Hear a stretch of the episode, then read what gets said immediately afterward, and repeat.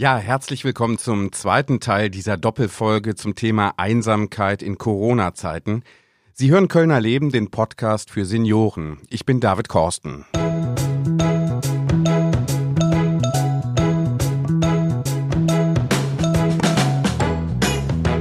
Ich spreche mit dem Psychotherapeuten Dr. Herbert Mück über Einsamkeitsgefühle, was dahinter steckt und was man dagegen machen kann.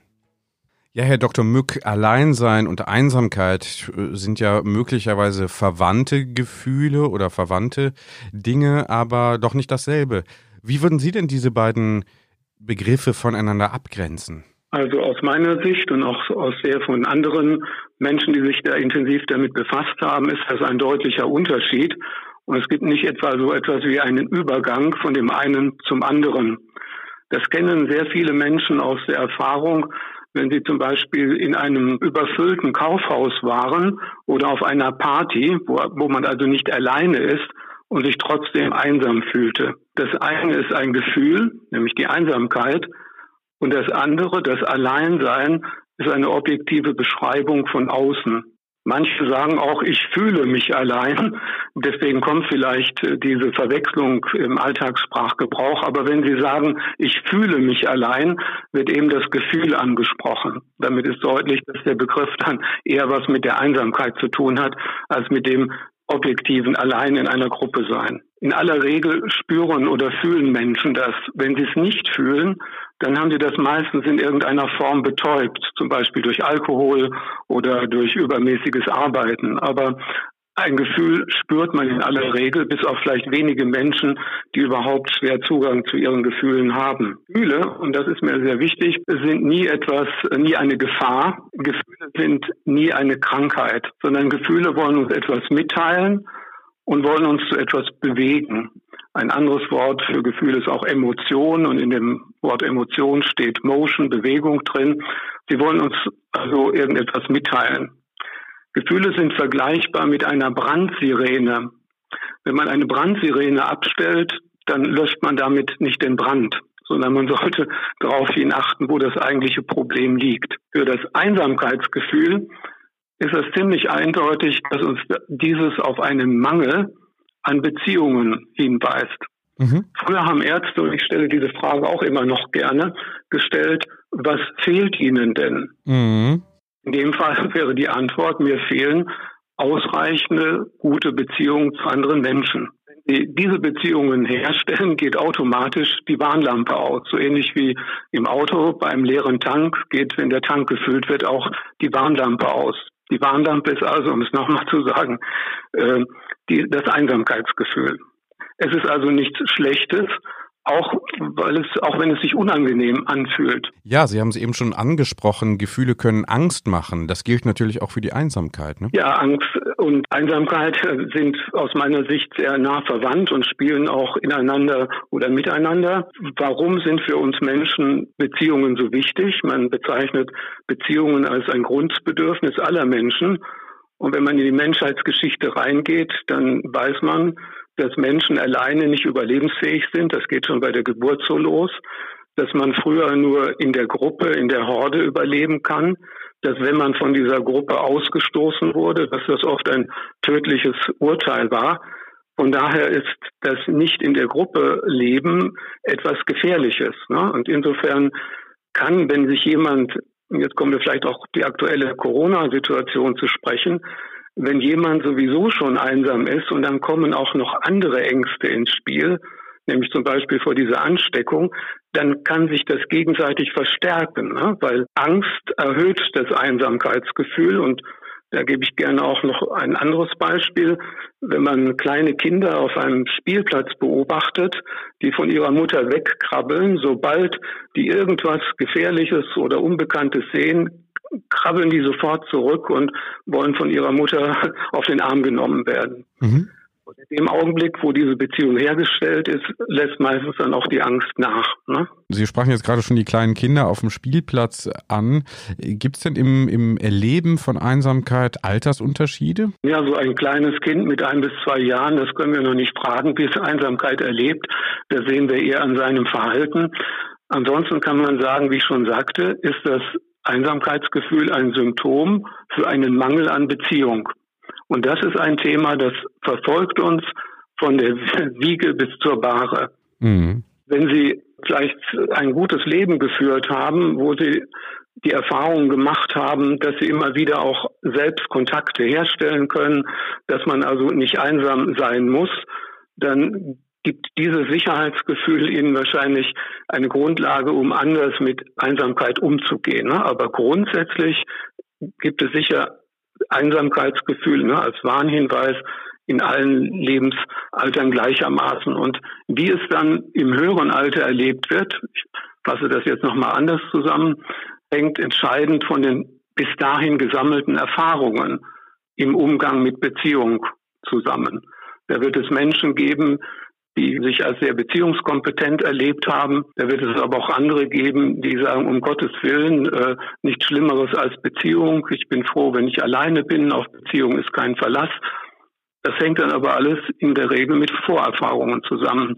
Die sind sehr individuell verschieden, so dass man sowieso sagt, dass im Alter das Erleben der Menschen sowieso viel unterschiedlicher wird, als es äh, in der Kindheit ist. Mhm, auch noch ein interessanter Punkt. Also die älteren Menschen, auch Hochaltrige, ne, 90, über 90, mit denen ich auch gesprochen habe, die wirken relativ entspannt jetzt auch in der aktuellen Corona-Situation. Ne? Also wenn ich frage, ob, ob sie möglicherweise auch Angst haben, weil sie ja zu den sogenannten Risikogruppen auch zählen, dann ist davon Angst wenig zu spüren. Wie passt das zusammen? Naja, ich könnte Sie jetzt erstmal zurückfragen, was für Personen waren das? Einsame Menschen werden nicht unbedingt den Kontakt zu ihnen gesucht haben. Mhm. Es kann sein, dass sie einer Auswahl von Menschen begegnet sind, für die das Thema eben keine Rolle spielt. Das ist leider in unserer Gesellschaft oft so, dass man Angebote, sagen wir mal, für Problemgruppen äh, macht, aber man erreicht die Problemgruppen nicht und es wird eher von den Leuten genutzt, äh, die damit sowieso weniger Probleme haben. Und deswegen kann es sein, dass wir die wirklich Einsamen gar nicht unbedingt erreichen. Ne? Sie sprachen eben schon die früheren Erfahrungen an. Wenn wir noch mal ein bisschen weiter zurückgehen, ne, es gibt ja noch die Generation zum Teil, die Kriegs- und Nachkriegserfahrungen gemacht haben. Spielt das möglicherweise jetzt in der aktuellen Situation da auch noch eine Rolle? Ich kann das auch nur vermuten habe darüber auch sehr viel nachgedacht und befürchte es sogar. Ich würde es vor allem für die Menschen, die älteren Menschen fürchten, die jetzt in Heimen leben, die Sie als Journalist im Augenblick gar nicht richtig erreichen, weil da eben Kontaktverbote sind, weil da Berührungsverbote sind, weil da Isolierung ist. Viele der ganz Hochaltrigen, Sie sprechen 90-Jährige an, haben den Krieg noch miterlebt. Die haben miterlebt, dass es Ausgangsverbote gab, dass man in Luftschutzkellern eingesperrt war, dass Leute mit Luftschutz äh, oder Atemgasmasken rumliefen. Da ist zu befürchten, dass bei einigen, vielleicht vor allem solchen, die auch von einer Demenz schon betroffen sind, dass da diese alten Ängste auch nochmal hervorkommen, wenn sie plötzlich sich eingeschlossen fühlen, da Menschen mit Masken um sie herumlaufen, die dann auch noch so komische Kleidung anhaben, die vielleicht wie Uniformen aussehen. Also da würde ich mir durchaus Sorgen machen, obwohl durch diese ganzen Kontaktsperren wissen wir ja gar nicht so genau, was da vor sich geht. Ne? Es kann durchaus sein, dass jüngere Senioren auch aus der ehemaligen DDR kommen. Da gab es einige von denen, die inhaftiert waren, die äh, eben gegen das Regime waren oder die bei Fluchtversuchen erwischt wurden. Da kann man sich auch vorstellen, dass bei denen jetzt auch so unterschwellig diese alten Ängste nochmal wiederbelebt werden, was die momentane Situation natürlich zuspitzt und noch unerträglicher macht. Mhm. Wobei wir hier ja noch nicht wirklich Ausgangssperren haben. Ne? Ja doch, also äh, nicht wir, wir, Sie und ich, wir dürfen das Haus verlassen, aber ein Pflegeheimbewohner, der kommt erstens mal gar nicht mehr aus dem Bett oder dem Rollstuhl unbedingt und außerdem wird auch Seniorenheimbewohnern, ne, also die mobil sind, dringlichst empfohlen, das Haus nicht zu verlassen. Ne? Sie haben, finde ich, vollkommen recht, ne, wenn Sie sagen, das ist ja so eine bisschen abgeriegelte Welt, in der wir auch nicht wirklich einen Einblick haben, ne, was da so genau vor sich geht, auch beim, auch im Erleben der Menschen. Ja, man kann sich ein bisschen fantasiemäßig reinversetzen. Das ähnelt dann den von Ihnen beschriebenen Zuständen, die so ein bisschen gefängnisartig wirken wenn nicht sogar stark. Mir wäre es übrigens wichtig, noch im Zusammenhang äh, mit Einsamkeit nicht nur auf den Beziehungsaspekt hinzuweisen, sondern ein ganz, ganz wichtiger Teil von Beziehungserleben, der auch durch die Corona-Situation furchtbar ausgebremst wird, ist das Bedürfnis nach Berührung. Ja. Ja, das sind die Kontaktverbote, ne? Abstand halten. Das ist, äh, denke ich, gerade für Menschen, die so im Pflegeheimen sind, äh, das ja fast bis zu wirklich dann tödlich werden, ne, dieses Kontaktverbot. Man weiß, dass Berührung unmittelbar beruhigt, dass das Schmerzen nimmt, dass das den Blutdruck senkt, dass das den Puls verringert.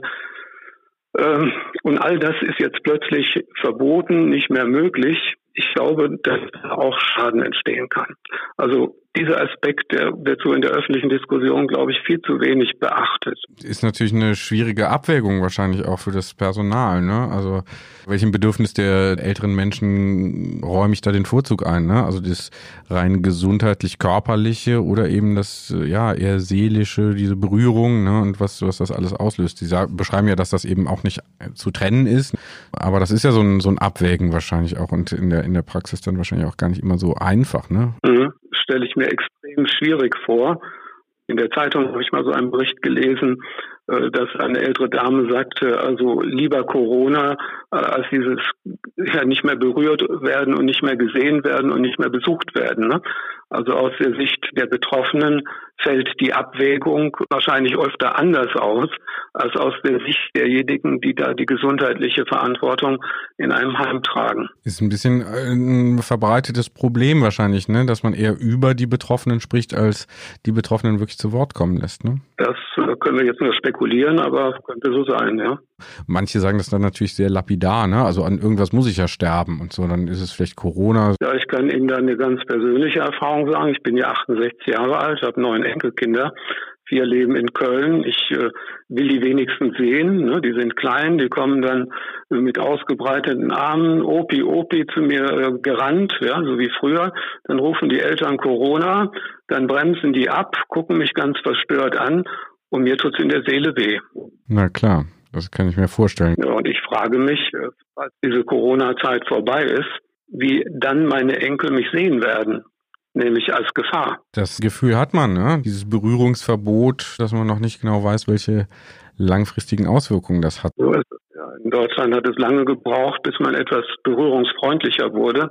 Ja, dass ich in den Arm nehme oder Wangenküsschen geben, das gab es in meiner Kindheit so noch nicht. Ne? Das im Laufe der Jahre wahrscheinlich durch Kontakte zu südeuropäischen Ländern äh, oder Frankreich entwickelt und so Sachen wird es erstmal wieder nicht mehr geben. Ne? Mhm. Wir machen eine kleine Pause hier bei Kölner Leben, dem Podcast für Senioren und sind gleich zurück mit dem Gespräch mit Dr. Herbert Mück, Psychotherapeut aus Köln.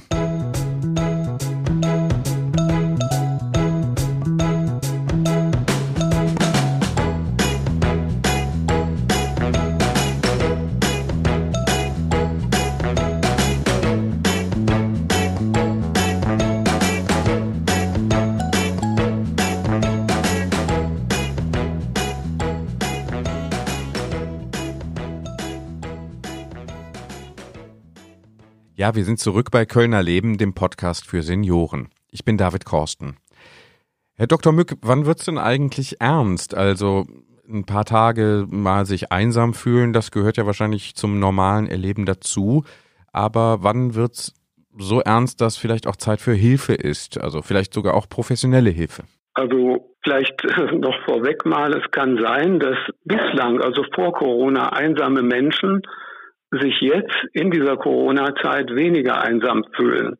Das staunt man vielleicht erst.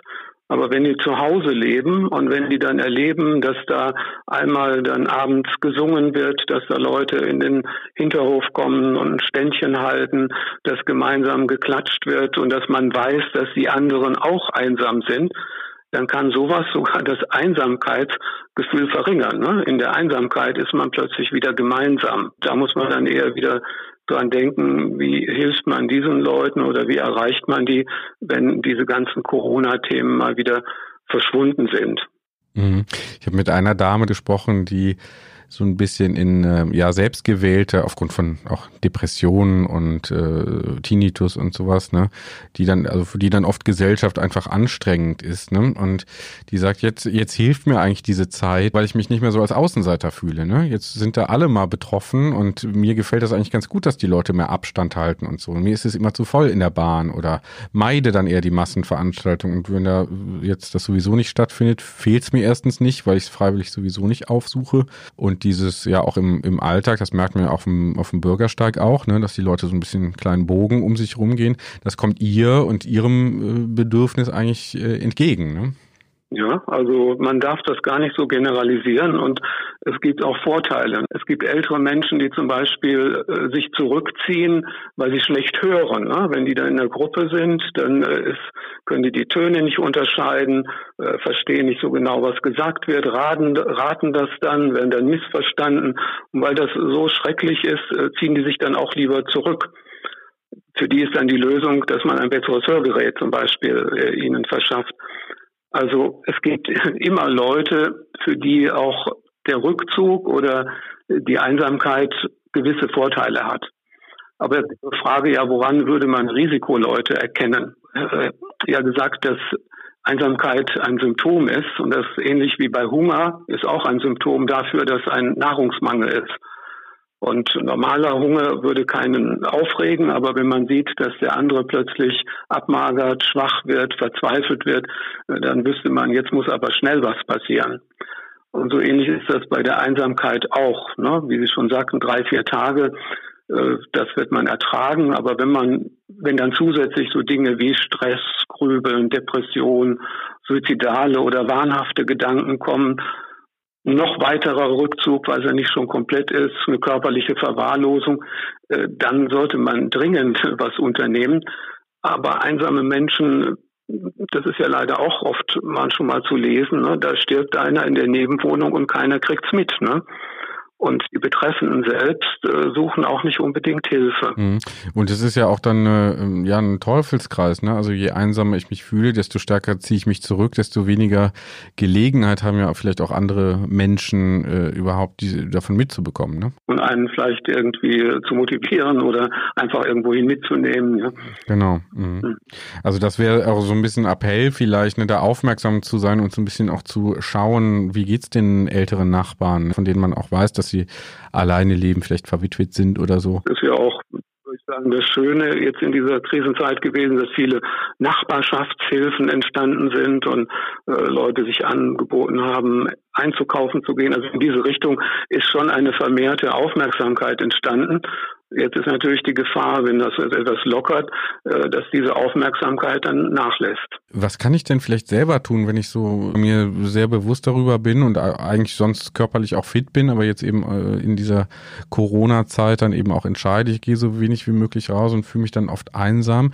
Was könnte ich denn tun, um mir so ein bisschen selber die Zeit, ähm, mir das so ein bisschen leichter zu machen? Naja, vorab würde ich dringend davor warnen, diese gespürte Einsamkeit zu bekämpfen, indem man etwa rasch zu Alkohol greift, mehr Medikamente einnimmt, noch mehr Fernsehen sieht, äh, im Internet noch mehr Zeit verbringt, äh, sich noch mehr Snacks oder Süßigkeiten gönnt, Spontaneinkäufe im Internet. All das wird ablenken von diesem Gefühl, aber es wird nicht dieses Einsamkeit auf Dauer verhindern und hat extreme Nebenwirkungen. Mhm. Ich meine, der banalste Tipp, äh, den weiß jeder, man kann zum Telefon greifen, Familienangehörige, Freunde, Bekannte anrufen.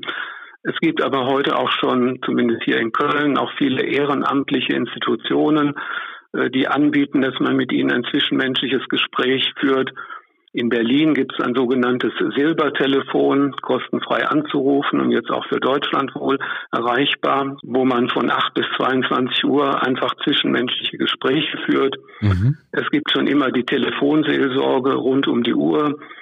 Es gibt im Internet, sofern man da Zugang hat, Themenforen, wo man in Kontakt treten kann, Kontaktbörsen. Man kann, wenn man vor der Corona-Krise mit einer Gruppe war, eine Telefonkette einrichten, wo man sich nacheinander anruft. Also das sind erstmal praktische Möglichkeiten. Eine Sache, die auch von vielen Leuten, die einsam sind, schon genutzt wird, ist zum Beispiel sich auch ein Tier zuzulegen.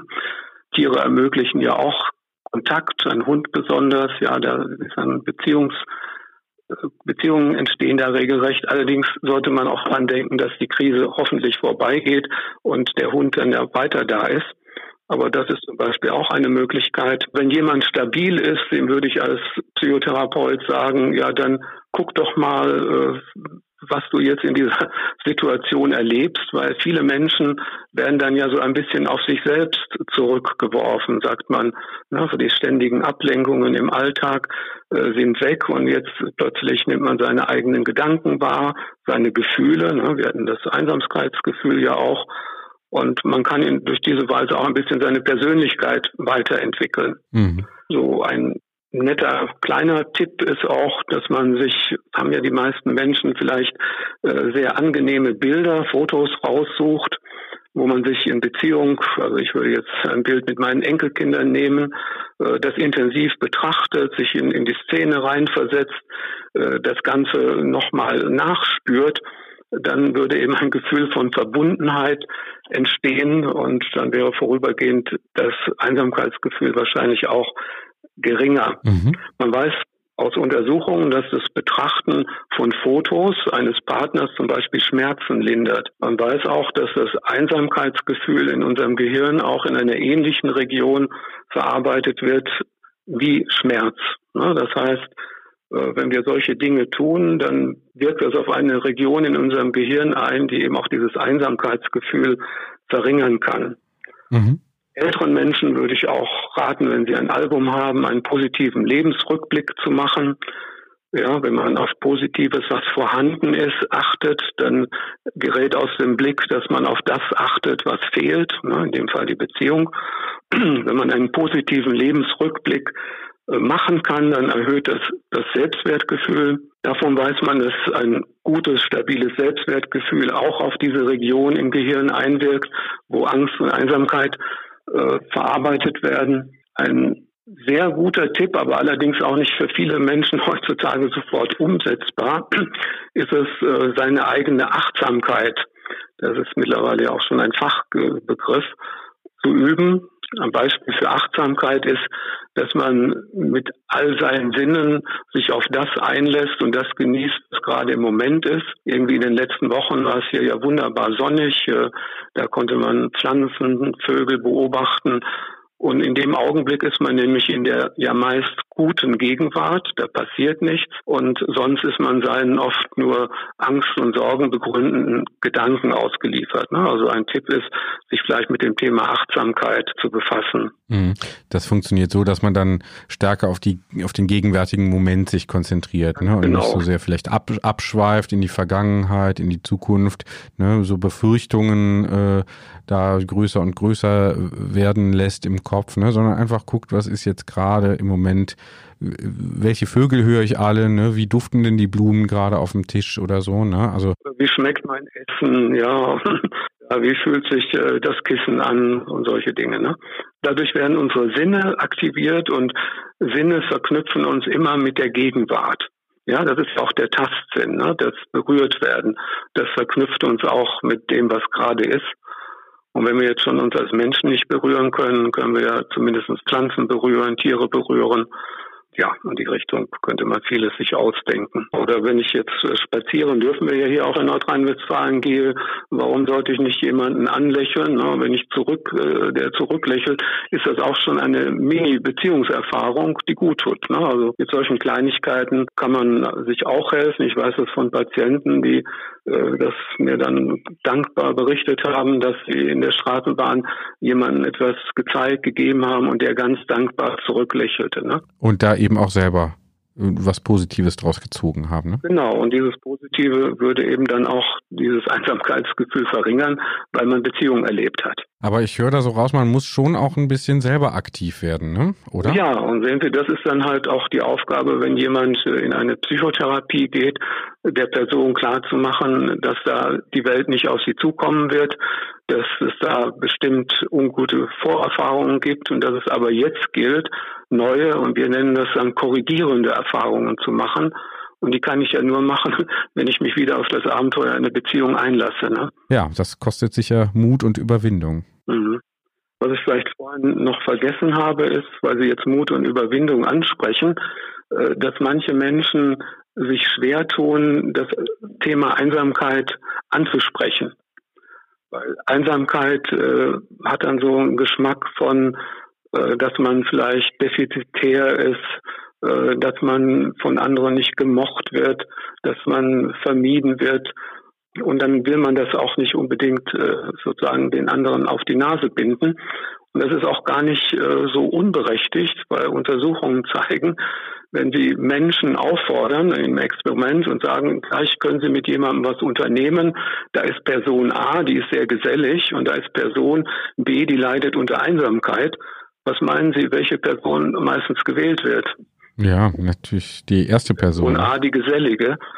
Und das führt dann, dann dazu, dass die Einsamen halt immer mehr vereinsamen, wenn sie sich als Einsame äh, zu erkennen geben. Ne? Das ist auch ein gewisses Problem. Ne?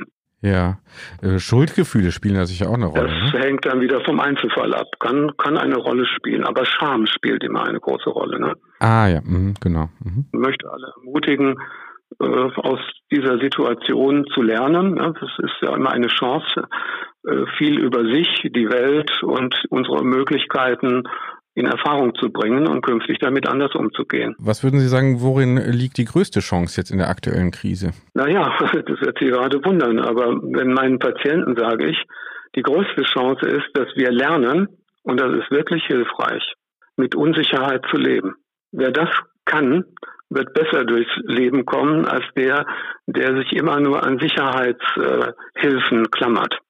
Ich sage dann auch immer gerne, dass es besser ist zu schwimmen, schwimmen zu können, als immer nur sich irgendwo an einem Balken festhalten zu wollen. Ne? Ja, gerade auf hoher See. Ne? Ja, und da sind wir ja gerade. Herr Dr. Mück, vielen Dank fürs Gespräch. Ich danke Ihnen, Herr Korsten.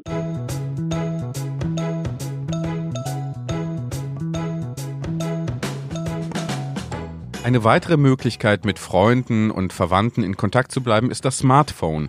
Manche Menschen haben aber kein Smartphone oder kennen sich damit nicht aus. Da gibt es Hilfe und zwar im Zuge des Projekts vom Nonliner zum Onliner. Das funktioniert so, Sie bekommen ein Smartphone per Post zugeschickt und erhalten Unterstützung dabei, wie Sie das benutzen können. Für die Dauer des Projekts, das sind zwei Wochen, können Sie das Gerät behalten und erhalten Unterstützung dabei, wie Sie die Anwendungen nutzen können. Bei Interesse melden Sie sich gerne bei der Redaktion Kölner Leben und zwar bei Frau Christ. Die Nummer dazu lautet 0221 221 275 08. Ich wiederhole 0221 221 275 08. Sie können sich auch per E-Mail dazu melden und zwar unter kölnerleben.stadt-köln.de. Alles mit OE geschrieben.